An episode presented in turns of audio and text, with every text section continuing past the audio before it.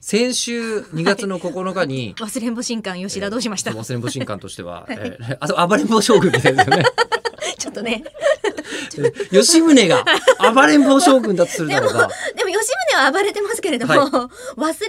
すからサンタクロースですよ えー忘れん坊はほぼほぼ何もしないでそこに座って いてあーってあーって効率ダメだあ なんだ早こくれなんとかしないと、口が開いて斜め上を見つめそたのまま口を開くじゃないです、 口を開いたそまのまタイプの開くじゃないでそす、うねでもそうやって忘れん坊でいてくれるからこそ、う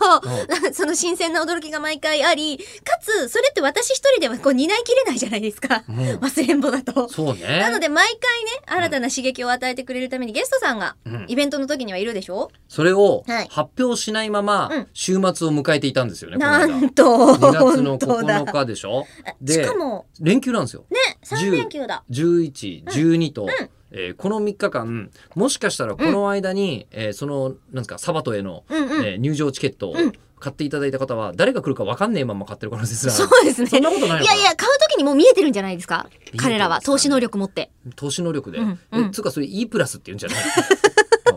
お告げ E プラがスっていうお告げがこう見えてんだよサイト のあのそうこう E プラスって いうもうなんだろう E プラスという秘密の石板にはね書いもてあるういくらでも言えるわもう、えーなんかこうなんかねそこにはきっとじわじわじわとうん先生の名前とかが浮かび上がってるんじゃないかおとお思うんですけど、マスレンボ吉田はえー見えました、一応ただ学者先生たちのうんいわゆるブッキング担当ですか、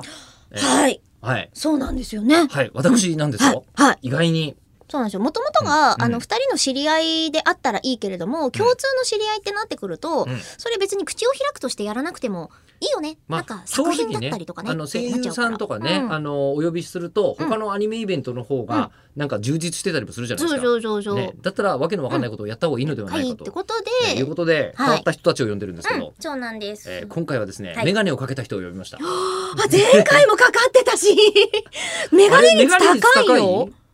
えーっとかかってなかったのウブチン産方さんかとかってないですねあと小原さんもかかってないですねぐらいじゃないですかあとはみんな岡野屋さんもうかかかかっっててるて、う向ん、こう先生かかかかっっててるる笹原先生笹もかかかかっっててるる前の先生もかかかかっっててる、るうん今回もうん、かかってるあメガネの人違じゃあ今までのラインナップの誰かですねう違う違う違う違う違うあ違うな違う新しいメガネが来んのうんつうかさメガネってもっといるん じゃないの世の中にいると思う新しいメガネが来るかって言ったら新新しいメガネがえ やったええおそらく、えなんだろうゾフとかで買ったやつかどうかもわからないけどわ ーないよ、どうするあと5秒でメガネの人という以上の情報が 載っけられないんですけどじゃあ次でえーじゃあすいません次回メガネの正体が明らかに